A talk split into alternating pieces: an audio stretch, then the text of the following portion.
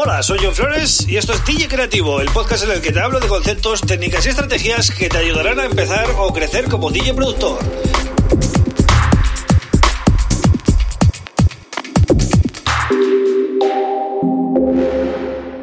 Hola, bienvenido, bienvenida a DJ Creativo. Mi nombre es John Flores y este es el episodio número 154 del podcast. Un podcast que hago para gente como tú, ¿no? Que eres DJ productor o por lo menos quieres empezar o quieres serlo en un futuro, ¿no? Pues eh, este es tu podcast, ¿vale? Eh, no hay muchos podcasts de, en habla hispana que hablen de estos temas, así que aprovecha y suscríbete. Suscríbete en dónde? Pues en Spotify, en Apple Podcasts, en Google Podcasts, en Evox o también en mi canal de YouTube, ¿vale? Vas a YouTube, pones John Flores y te saldrá pues mi cara, básicamente.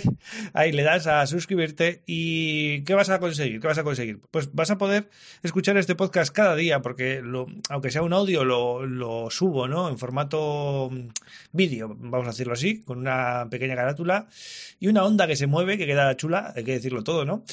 Y eh, además, pues vas a poder ver videotutoriales paso a paso. Eh, todas las semanas subo algo relacionado con Ableton Live, porque es lo que más os interesa, ¿no?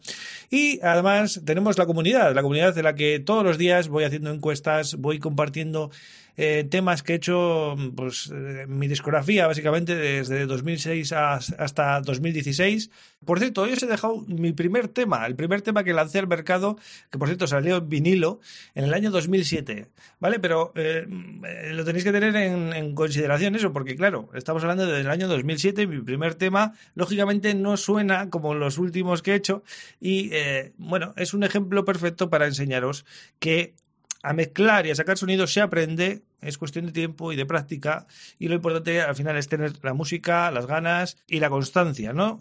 Y, sobre todo eso, ilusión por, por, hacer música y compartirla. Entonces tienes el podcast, el canal de YouTube y también otro formato que es mi página web, donde tienes todo, ¿vale? Además eh, tienes también mi, mi bio para que veas un poco de dónde vengo, qué he hecho y todo, ¿no? Entonces vas a johnflores.pro y ahí tienes todo, ¿vale? Bueno, ¿de qué voy a hablar hoy? Voy a hablar de mm, cómo saber si tu música es buena. Voy a tocar ciertos puntos, ¿no? Porque seguramente, pues bueno, porque no es una respuesta tan evidente, ¿no? Hay que mm, desarrollarla un poco. Bueno, partimos de la base de que para cada uno de nosotros, cuando acabamos un tema, es eh, impresionante, es un temazo, ¿no? Pero claro, nuestra opinión está sesgada. Mm, lo hemos parido ese tema nosotros y hemos pasado escuchando tantas horas, eh, cada parte, cada instrumento, cada... Lo hemos escuchado en modo loop, en modo completo, ¿no? Escuchando todo el arreglo.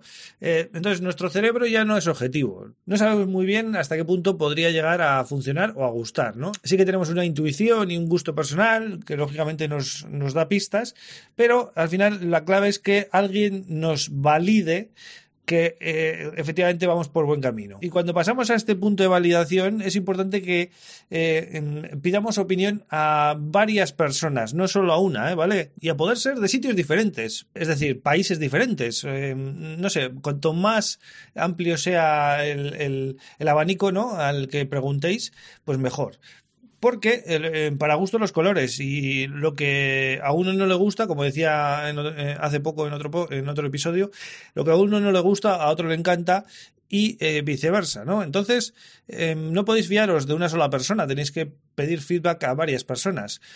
Otra manera de validar es mm, mm, los sellos. Los sellos os van a validar, ¿vale? Si hay un sello que está interesado en vuestra música y, veis que cada vez que mandéis música, pues siempre hay un, cierto interés, que no, os cuesta eh, colocar los temas, pues es otra manera de validar.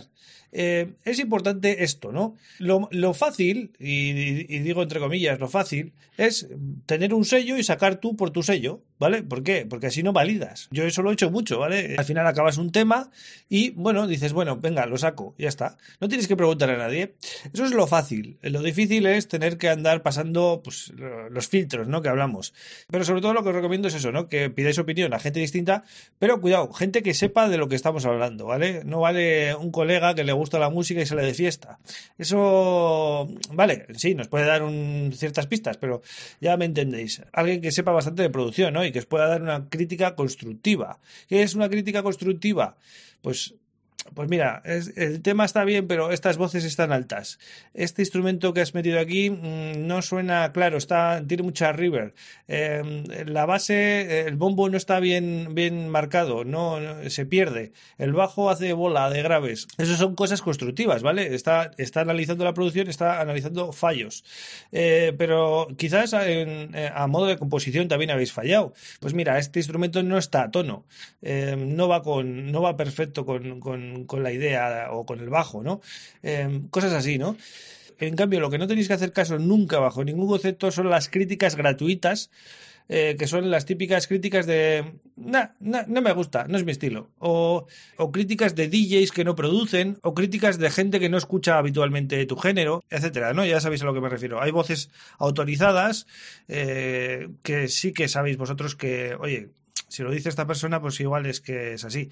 Pero mm, hacerme caso que hay mucha crítica gratuita y esas no hay que hacer ningún caso, ¿vale? Es decir, como si no hubierais oído nada, ¿vale? Oídos sordos, como se suele decir. Y luego también, ojo, las voces autorizadas también tienen sus gustos. Es decir, un sello te rechaza un tema y otro te lo acepta. Por eso os digo que mandéis a muchas fuentes diferentes. Porque entre todas vais a hacer un balance, vais a decir, bueno, vale, pues mira, estos dos eh, productores, estos dos artistas me han dicho que está bien, estos dos no les ha encajado, a este sello sí que le ha gustado, pero a este no.